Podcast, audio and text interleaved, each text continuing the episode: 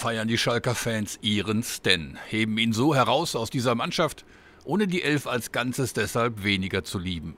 An diesem 1. Juli reckt er die große vergoldete Trophäe in den Himmel. Schalke 04 ist Pokalsieger 1972. Der erste Titel einer großen Mannschaft.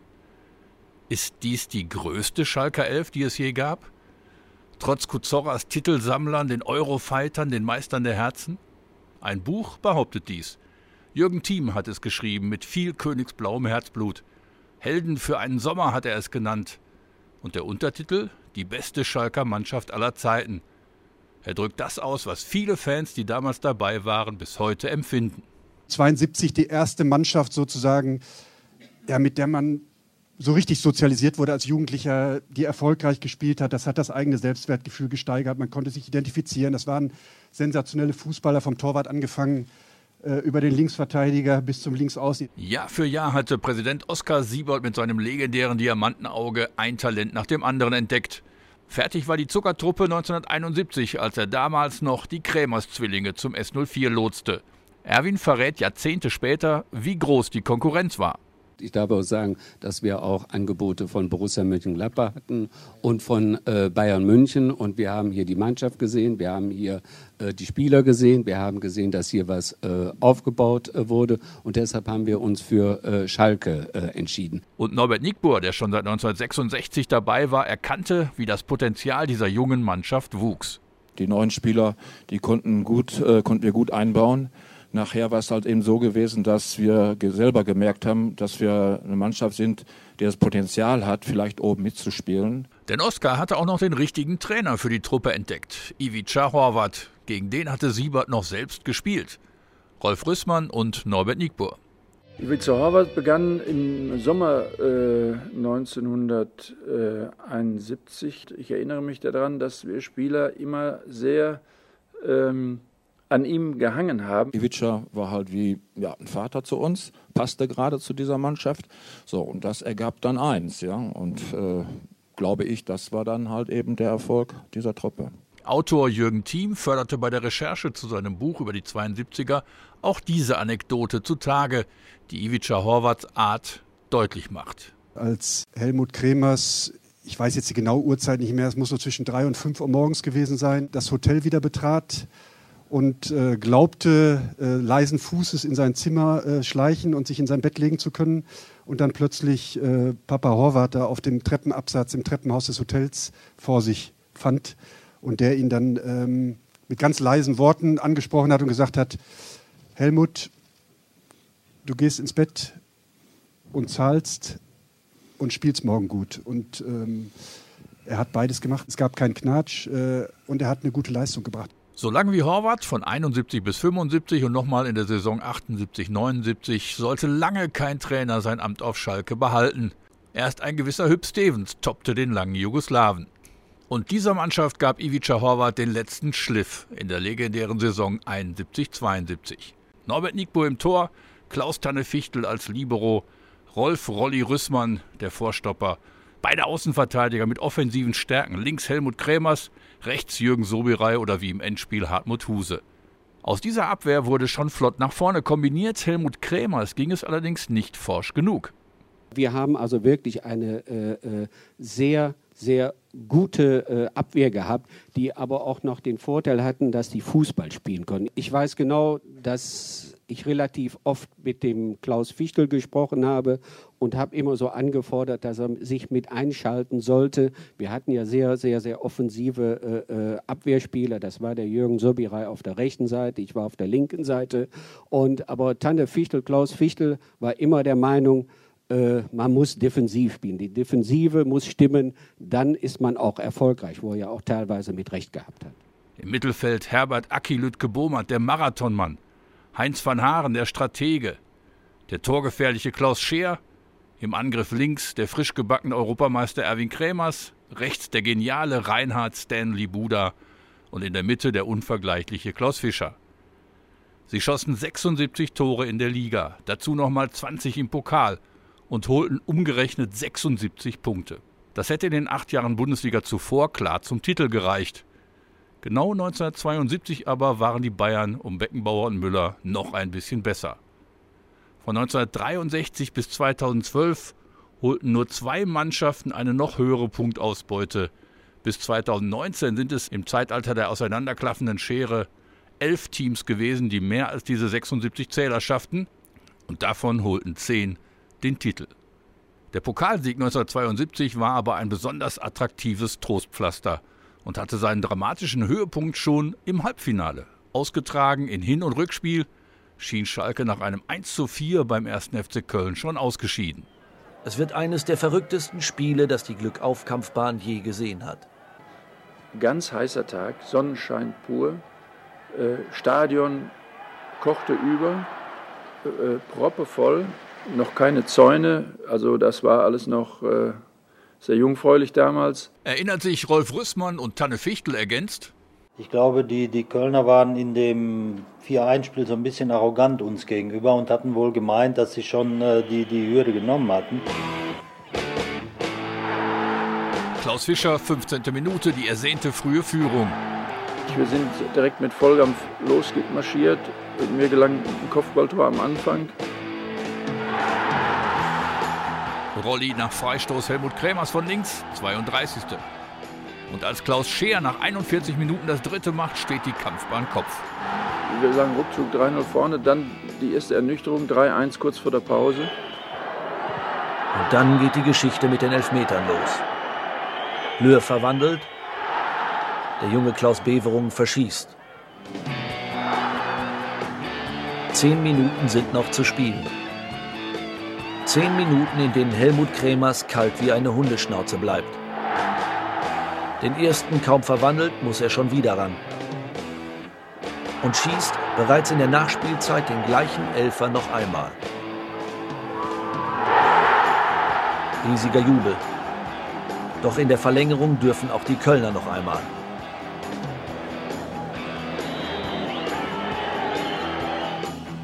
Nico hält.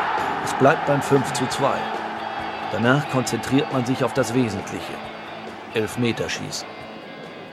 Ich erinnere mich auch, äh, dass ich mich äh, immer mit flehenden Blicken an den Trainer gewandt habe, dass ich keinen Elfmeter schießen musste, weil ich so kaputt war. Die Buda jagt den Ball in die Wolken und Nigbur wird zum Helden. Er pariert gegen Overath und trifft anschließend selbst. Helmut Krämers hat inzwischen Routine. Beverung verschießt auch seinen zweiten Elfmeter an diesem Tag, doch Nigbur hält den dritten.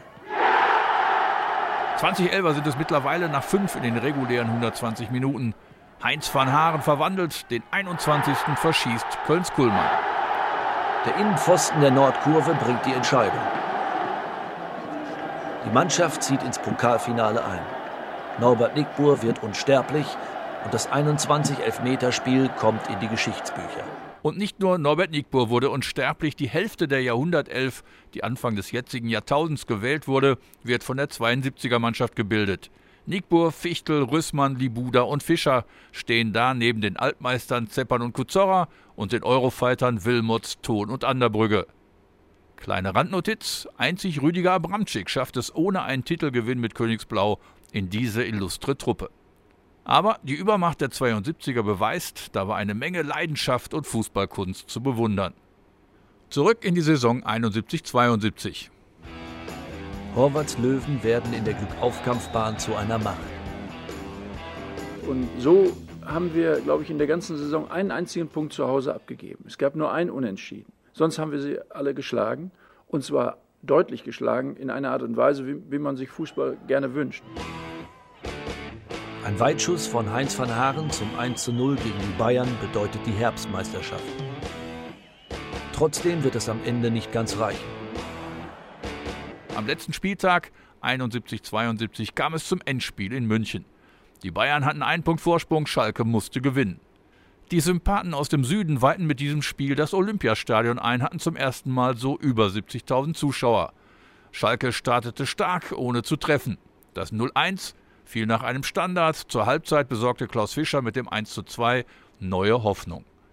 Doch beim 1 zu 3 wurde Norbert Niegbur verletzt. Die letzten beiden Münchner Treffer waren nur noch Zugabe. Der Traum von der ersten Bundesligameisterschaft war vorbei. Klaus Fischer sieht den Grund dafür aber nicht in dem verlorenen Gipfeltreffen. Im Frühjahr, die ersten drei Auswärtsspiele auf hart, hart gefrorenem Boden, haben wir ganz knapp verloren. Da konnten uns unsere Schnelligkeit, unsere, unsere spielerische Klasse nicht so ausspielen, äh, wie wir es gerne äh, gemacht hätten. Nur drei Tage später jedoch wartete Titelchance Nummer zwei. Was sollte man da machen? Also dann nach einem Spiel duscht man, wenn man verloren hat, auch wenn man gewonnen hat. Und dann sind wir nach Hannover gefahren, da war das Pokalendspiel, da ist man ja auch sehr, sehr motiviert. Helmut Kremers lakonisch, Rolf Rüssmann elektrisch. Wir waren also alle geladen bis oben hin. Wir, wir wollten unbedingt den deutschen Pokal gewinnen, um das wieder gut zu machen, diese Niederlage da. Und äh, wir haben dann auch dieses Spiel sofort in die Hand genommen. Vier Tage nach dem Spiel in München zeigt die Mannschaft eindrucksvoll, was sie drauf hat. Der FC Kaiserslautern geht im Schalker Angriffswirbel mit 5 zu 0 unter. Helmuts Führung fiel in der 13., Klaus Scheer erhöhte in der 32. Und ich erinnere mich, Reinhard Libuda ist marschiert auf rechts, das nur so gerauscht hat. Das war sein letztes großes Spiel. Stan bereitete das Tor von Klaus Fischer vor. Die anderen Schützen Aki Lütke-Womert und nochmal Helmut Krämers. Schalke jubelt natürlich. Und doch bringt das beinahe Double nicht die reine Freude. Klaus Wichtel. Ich persönlich glaube, dass, äh, dass wir damals nicht Meister geworden sind, lag ein, einzig und allein an dieser Geschichte mit dem äh, Bundesliga-Skandal. Die Auswirkungen waren dann in der Saison. Man kann die eine Geschichte nicht ohne die andere erzählen. Über der besten Schalke-Bundesliga-Saison aller Zeiten lag beständig der Schatten des Skandals. Im Endspurt der Vorsaison hatte es einige merkwürdige Ergebnisse zugunsten von Arminia Bielefeld gegeben. Auch die heimstarken Schalker verloren im April 71 überraschend mit 0 zu 1 gegen die Ostwestfalen. Der ehemalige Knappe und damalige Arminenprofi Waldemar Slomiani war vor der Partie in Gelsenkirchen aufgetaucht und bat die Ex-Kollegen in Königsblau um Mithilfe im Bielefelder Abstiegskampf. Wenn sie gegen Arminia verlieren sollten, würde ihnen die Siegprämie erstattet. 2300 D-Mark würde jeder Beteiligte erhalten. In der ersten Halbzeit traf Aki Lütke Bohmann noch Pfosten und Latte für den S04, aber dann ließ die Schalker Gegenwehr immer mehr nach und Bielefeld erzielte das schäbigste Gegentor der Schalker Vereinsgeschichte. Kapitän Stanley Buda war von Anfang an dagegen gewesen, konnte sich aber im Mannschaftskreis nicht durchsetzen. Am Ende nahm auch er den schmutzigen Lohn an. Einige Mannschaften waren in diesen Skandal verstrickt, Schalke aber setzte den Tiefpunkt. Durch schlechte Rechtsberatung ließen sich die Spieler auch noch zu einer Falschaussage hinreißen. Die Beschimpfung als FC Meineid traf auch die Fans noch lange bis ins Mark. Und die folgenden Sperren für Fischer, Libuda und Co. von rund anderthalb bis zwei Jahren im Schnitt verhinderten mögliche Schalker Erfolge. Klaus Fischer und Jürgen Thiem. Wir werden noch gewachsen ja, wir werden ein bisschen erfahrener geworden im Laufe der nächsten Jahre, und, aber das ist ein unverzeihlicher und äh, ein blöder, blöde Situation damals für uns alle alle Schalker bis heute, und ich weiß, wenn man mit den Beteiligten spricht, dann äh, sieht man den Glanz heute noch in den Augen. Dann leiden sie heute noch darunter, dass es äh, nicht mehr als diesen Pokalsieg gab. Diese Mannschaft hätte viel mehr verdient gehabt, sportlich. Äh, sie hätte zwei, dreimal Meister werden können. Sie hätte in die Phalanx der Bayern und von Gladbach eindringen können, wenn dieser bescheuerte Bundesliga-Skandal nicht gewesen wäre. Und äh, einer, der halt besonders darunter gelitten hat, unter diesen negativen Folgen des Skandals, das war eben Aki Ludke Wurmert, der ein großartiger Mensch war, ein großartiger Fußballer war, der aber sich selbst sozusagen durch diese ganz winzige Naivität, wenn man es mal so darstellen will, seine Karriere äh, ein bisschen kaputt gemacht hat. Ähm, das ging ja vielen anderen in der Mannschaft auch so unterm Strich, wenn der Skandal nicht gewesen wäre, und das ist, glaube ich, äh, eine Meinung, die alle Beteiligten heute vertreten noch, ähm, wäre die Mannschaft ganz groß rausgekommen. Die tragische Entwicklung einer verheißungsvollen Mannschaft, so nannten es manche. Doch die wahre Tragik sollte sich erst noch entfalten. Viel zu früh mussten Aki Lütke Bomert, Stanley Buder und Rolf Rüssmann gehen. Aki war der Erste. Gegen das Schicksal konnte auch der Mannschaftsgeist nichts ausrichten. Jürgen Thiem liest aus Helden für einen Sommer. Täglich verschlechtert sich sein Zustand. Am 17. September 1993 wird Aki mit dem Krankenwagen in die Essener Uniklinik zurückgebracht. Zu schwach zum Laufen. Noch einmal gewinnt er mittels nunmehr stärkerer Medikamente ein wenig die Oberhand. Jürgen kommt jeden Tag mit Christa, Akis Frau, die keinen Führerschein besitzt. Auch die Weggefährten aus Schalke lassen sich blicken. Rolf Rüssmann zusammen mit Klaus Fischer. Helmut Kremers kommt allein, einen Brief seines Bruders in der Hand. Klaus Fichtel, Rüdiger Abramczyk, Manfred Dubski, sie alle sitzen an Akis Bett, mühsam um ein Gespräch ringend. Die Zwillinge über Aki, erst Erwin, dann Helmut. Es war eine wunderbare Zeit. Er war ein wunderbarer Mensch. Er war ein toller Sportler. Und da bin ich auch sehr stolz drauf, dass ich, äh, dass ich sein Freund war. Ich habe äh, den Aki, das sagt, sagt man nicht oft, den habe ich geliebt. Er hat mich auch geliebt. Wir haben Spaß gehabt ohne Ende. Das kann man sich gar nicht vorstellen. Und so möchte ich auch den Aki in Erinnerung behalten. Und während Aki als Teamplayer ein eher stiller Star in dieser Mannschaft war, schillerte ein anderer, Stanley Buda. Auch er litt besonders unter dem Bundesliga-Skandal. Zuerst moralisch, dann auch sportlich. Nach dem Pokalfinale wurde er gesperrt und wechselte zu Racing Straßburg. Für einen, der am liebsten für immer im Haverkamp in Gelsenkirchen-Bismarck gelebt hätte, für den Dortmund schon fast Ausland war, eine schwer zu verarbeitende Erfahrung. Als ihm dort kurz nach dem Wechsel ins Elsass auch noch das Wadenbein gebrochen wurde, kam Stens Karriere nicht mehr so richtig in Schwung. Einmal klang nach seiner Rückkehr noch das Libuda durchs Parkstadion, als Stan bei einem 6 zu 1 gegen Fortuna Köln wie früher wirbelte, doch dann ging es leise zu Ende. Seine Fans aber werden ihn nie vergessen. An dem Tag, als er 70 geworden wäre, fragte ich ältere Trainingskiebitze und sie alle hatten sofort den Glanz in den Augen. Ein unglaubliches Talent. Ein wunderbarer Spieler. Ja, Legende für mich, ne? Da bist du, weil jedem was gesehen hat, ne? Da war Gentwald pur gewesen, ne? Libuda, Libuda, ne? Und wenn er dann abging auf rechts, ja, da war doch die, ne? da, da war die Welt gewesen, ne? An einem guten Tag hat der Libuda die ganze Mannschaft mitgerissen. Er hat jeden umspielt. Also es war eine Augenweide, Libuda Dribbel zu sehen. Ein Dribbelkünstler ohne Ende, wie Garincha. Und zu Recht hat er für mich den Namen gehabt, Stan, erinnernd an den Engländer Stanley Matthews. Ne? Es gibt ja nicht umsonst diesen Spruch, ne? keiner kommt um Gott herum außer Stan. Ne? Uwe Seeler, mit dem Stan bei der WM 70 in Mexiko wirbelte. Ich glaube, dass jeder Verteidiger sich Gedanken gemacht hat, wie kann ich ihn am besten stoppen und wie, wie kann ich verhindern, dass er vorbeidribbelt. Aber äh, auch das ist ja wieder äh, seine Klasse gewesen, dass er natürlich immer harte Gegenspieler gehabt hat und trotzdem immer wieder entwischt ist. Helmut Krämers. Wenn er wirklich sehr gut drauf war, dann hat er wirklich äh, teilweise die Leute zweimal um einmal umspielt, dann ist er wieder zurückgegangen, hat auch nochmal umspielt, hat auch sehr gerne Beinschüsse verpasst. Also wirklich ein, ein, ein, ein toller äh, Fußballspieler und äh, also für mich war, war Stanley Buda absolute Weltklasse.